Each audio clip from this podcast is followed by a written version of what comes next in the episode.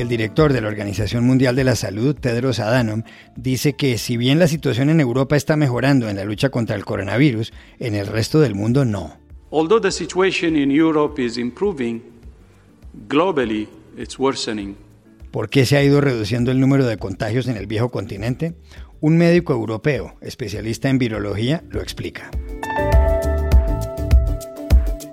El que fuera secretario de Estado del presidente republicano George W. Bush en Estados Unidos, Colin Powell, ha anunciado que en las elecciones de noviembre votará por el demócrata Joe Biden.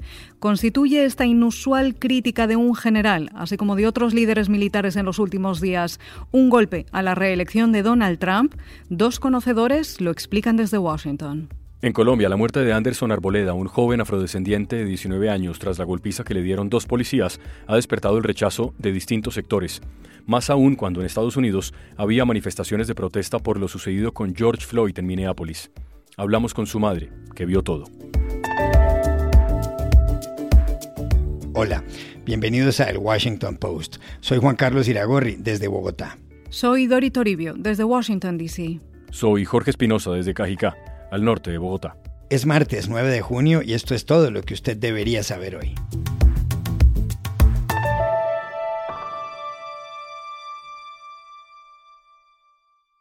Un artículo que acaban de publicar los corresponsales de The Washington Post en Roma, Berlín y Bruselas señala que desde que se relajaron las normas de aislamiento, los casos de coronavirus en varios países de Europa no han aumentado. El fenómeno se ha producido principalmente en tres países. En España hay 241.000 infectados y 27.000 fallecimientos. En Italia, 235.000 casos y 33.900 muertos. Y en Francia, 191.000 personas afectadas y 29.200 han perdido la vida. Ahora, ¿por qué razón está ocurriendo algo así? Se lo preguntamos en Madrid al médico virólogo Estanislao Nistal Villán, profesor de microbiología de la Universidad CEU San Pablo de la capital española. Se especulan múltiples causas eh, por las cuales no ha habido un rebrote por parte del coronavirus después de haber eh, liberado las medidas de confinamiento que teníamos eh, hasta hace bien poco. Algunas de estas medidas, que por ejemplo nos tuvieron en casa durante varios meses, pueden haber supuesto que el virus esté circulando en muy pocas personas y esas personas que ahora mismo están volviendo a salir a la calle se están encontrando, o el virus que está en ellas se está encontrando con un ambiente mucho más hostil que el que teníamos hace unos meses. Eh, hay múltiples causas que podrían explicar el debilitamiento de estas infecciones, no tanto el debilitamiento del virus, eh, estas eh, causas podrían estar eh, pues circunscritas a la posibilidad de que el virus está presente en muchas menos personas y que ahora las medidas que estamos teniendo para prevenir que el virus se transmita, por ejemplo, pues el uso de mascarillas, la distancia interpersonal o el lavado de manos, son medidas que están surgiendo eh, efecto y que, bueno, pues eh, en principio aquellas personas que puedan ser súper diseminadoras no van a acceder a tantas personas como las que podrían acceder en una situación en la que no se hubiera eh, confinado o puesto ninguna medida de por medio. Además de esto, tenemos que tener en cuenta que los virus respiratorios son unos virus que afectan durante unas semanas muy concretas al año, coincidiendo con el final del otoño y el invierno, y que una vez pasado este tiempo, tal como ocurre con, por ejemplo, el virus de la gripe, que termina en España en torno a la semana 20 del año, eh, pues bueno, los virus respiratorios se encuentran con un ambiente mucho más cálido, mayor número de horas de luz, mayor sequedad en el ambiente y esto a estos virus, por la razón que sea, pues eh, afecta a su supervivencia y al efecto de la transmisión entre eh, personas no de manera directa, sino a través de fómites, pues pueden estar afectando a que el virus no sea tan eh, infectivo no por sí mismo, no por la capacidad nuevamente del virus, sino porque la transmisión indirecta se ve afectada. Pero cuidado, el director de la Organización Mundial de la Salud, Tedros Adhanom, ha enfatizado este 8 de junio que en nueve de los 10 días anteriores se había informado de más de 100.000 casos nuevos. Adhanom señaló además que el domingo 7, con 136.000 contagios, se había convertido en el día con mayor número de nuevos infectados desde que empezó todo. More than 100,000 cases have been reported on nine of the past 10 days.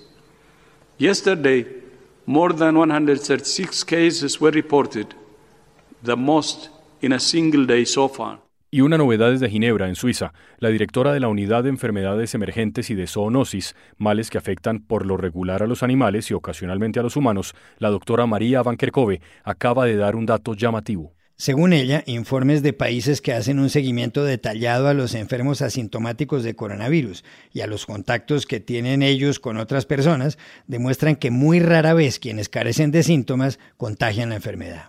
We have a number of reports from countries who are doing very detailed contact tracing. They're following asymptomatic cases, they're following contacts, and they're not finding secondary transmission onward. It's very rare. Al momento de grabar este podcast, había en todo el mundo 7.080.000 infectados de coronavirus y 405.000 muertos, según la Universidad Johns Hopkins de Baltimore, en Estados Unidos.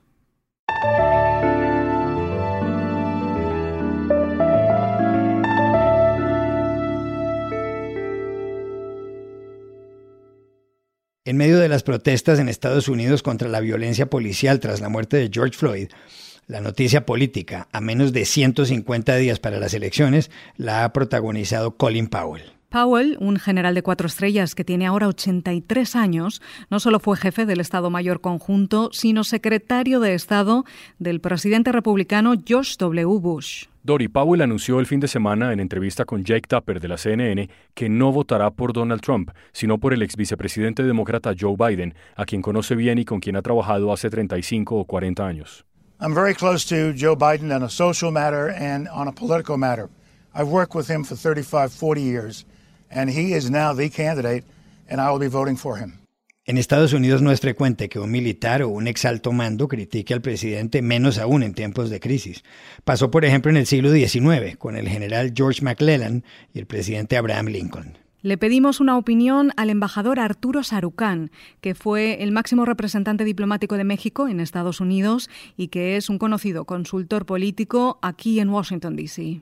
Cuando el exsecretario de Estado Colin Powell, eh, general retirado del ejército, fustigó al presidente Donald Trump el domingo, eh, se convierte en el cuarto ex jefe del Estado Mayor Conjunto en hablar en contra de la intentona de Trump de desplegar soldados para enfrentar a los manifestantes en las ciudades del país no, tiene ciertamente precedente alguno que tantos exaltos funcionarios militares y de defensa critiquen dura y públicamente a un comandante en jefe en funciones. Y en todos mis años de experiencia en esta capital nunca había visto algo así. Es más, Powell subraya que votará por Joe Biden en las elecciones presidenciales de 2020 y hay que recordar que Powell ya había votado por Hillary Clinton en 2016 y correos electrónicos que fueron hackeados y publicados por Wikileaks en septiembre de ese año mostraban que Powell condenaba ya enérgicamente a Trump, calificándolo de ser una desgracia nacional y un paria internacional. Y francamente no es para menos. Cuando se escriba la historia de la administración Trump, y espero que sea más temprano que tarde, el caos y la confrontación de la semana pasada en la Plaza Lafayette frente a la Casa Blanca, creo que va a ser uno de sus momentos palmarios. Estados Unidos ha perdido ya a 105 mil personas por el COVID-19. Hay poco más de 40 millones que están desempleados con una economía en caída libre que en febrero entró en recesión. Y de costa a costa las ciudades se han convertido en zonas de protesta y confrontación, en una amplísima expresión de dolor y rabia por la violencia policíaca contra minorías de color que no cesa. Por otra parte, la pregunta es si la postura de Powell, que se suma a la de otros republicanos, inclinará la balanza a favor de Biden. A día de hoy, el que fuera vicepresidente de Barack Obama aventaja por un 8% al presidente en los sondeos. Para eso llamamos también a Washington a José López Zamorano, director de noticias de la Hispanic Communications Network y que ha cubierto todas las campañas presidenciales en Estados Unidos desde 1996, año en que Bill Clinton logró la reelección. Bueno, mira, si algo he aprendido en mis más de dos décadas en Washington es que la predicción política es un negocio muy riesgoso. Yo era de los que creía que los latinos le íbamos a negar la presidencia a Donald Trump. ¿Y qué pasó? 30% votaron por él. Pero no creo francamente que el factor Powell sea decisivo. Eh, Biden está bien plantado con el voto afroamericano, aunque sí me parece muy revelador que un número cada vez mayor de voces de peso del establishment militar salgan a la luz pública a criticar a su presidente. Ahora, decisivo o no, Tú y yo sabemos que las elecciones se ganan sumando y no restando. Así que todo lo que abone a la ventaja de Joe Biden debilita a Trump, que si bien sigue arropado, de alguna manera, por su núcleo duro de seguidores, está viendo una erosión importante de su apoyo a raíz de este contradictorio manejo de la pandemia, de sus desafortunadas reacciones a las protestas raciales eh, por el asesinato de George Floyd. Y si nos guiamos por la molestia de Trump contra Powell en su cuenta de Twitter, que es de alguna forma el principal termómetro del ánimo presidencial, pues no hay duda que algo, algo le dolió al presidente. Son cada vez más las reacciones en Colombia por la muerte a manos de la policía de un joven afrodescendiente. Y aunque se trata de países y de situaciones diferentes, se han hecho comparaciones con el caso de George Floyd en Estados Unidos. El episodio ha impactado. El diario El Espectador de Bogotá ha publicado un editorial bajo el título Anderson Arboleda merece justicia. ¿Qué fue exactamente lo que pasó, Espinosa? Dori, Anderson Arboleda tenía 19 años. Encontró la muerte como consecuencia de los golpes que dos policías le dieron con bolillos, esos garrotes de madera cortos y redondos que en otras partes se llaman porras, bastones o cachiporras. Ocurrió el 19 de mayo en Puerto Tejada, un municipio de 46.000 habitantes, en su mayoría afrocolombianos. Ese pueblo, Dori, se encuentra en el departamento del Cauca, en el suroccidente de ese país. La madre de Anderson, Claudia Jimena Arboleda, vio todo y se lo contó a el Washington Post. Lo que pasó esa noche fue que él venía llegando con la novia. Entonces estaba tocando la puerta. Cuando en eso aparecieron los dos, los dos uniformados en una moto. Entonces le dijeron que se entrara. Le dijo, ya voy a entrar porque estoy tocando. Entonces los policías decían que te entré. Le decía, ¿cómo me voy a entrar si la puerta está cerrada? Entonces el policía le dice, ah, estos culicagados de ahora en día son groseros. Entonces Anderson, yo no sé qué le contestó, entonces el policía ahí mismo se bajó a darle duro. Ahí fue que le pegó pues los tres bolillazos en la cabeza y le echó el gas. Pero él no tenía ni arma ni nada, no, pero si son dos policías, dos contra una persona, un joven que no tiene ni arma ni nada, ¿por qué no lo pudieron coger y llevárselo y ponerle un comparendo? Y, que tenía que pagarlo por obligación, sino que antes pues fueron más cobardes los policías porque se aprovecharon de él. Se aprovecharon de él. Después de la golpiza y los gases, Anderson entró a la casa gritando Mis ojos, mis ojos. Dijo que tenía mucho dolor de cabeza y se acostó. Y como dice la crónica del periodista José Guarnizo en la página web Vorágine, no se volvió a despertar jamás. Murió el 20 de mayo de muerte cerebral y fue enterrado el domingo 24. Durante varios días, ninguna autoridad se comunicó con su familia, que se pregunta si el caso de Anderson no merece la misma atención que el de George Floyd en Estados Unidos. El director de la policía, el general eh, Ateortúa, ha abierto una investigación.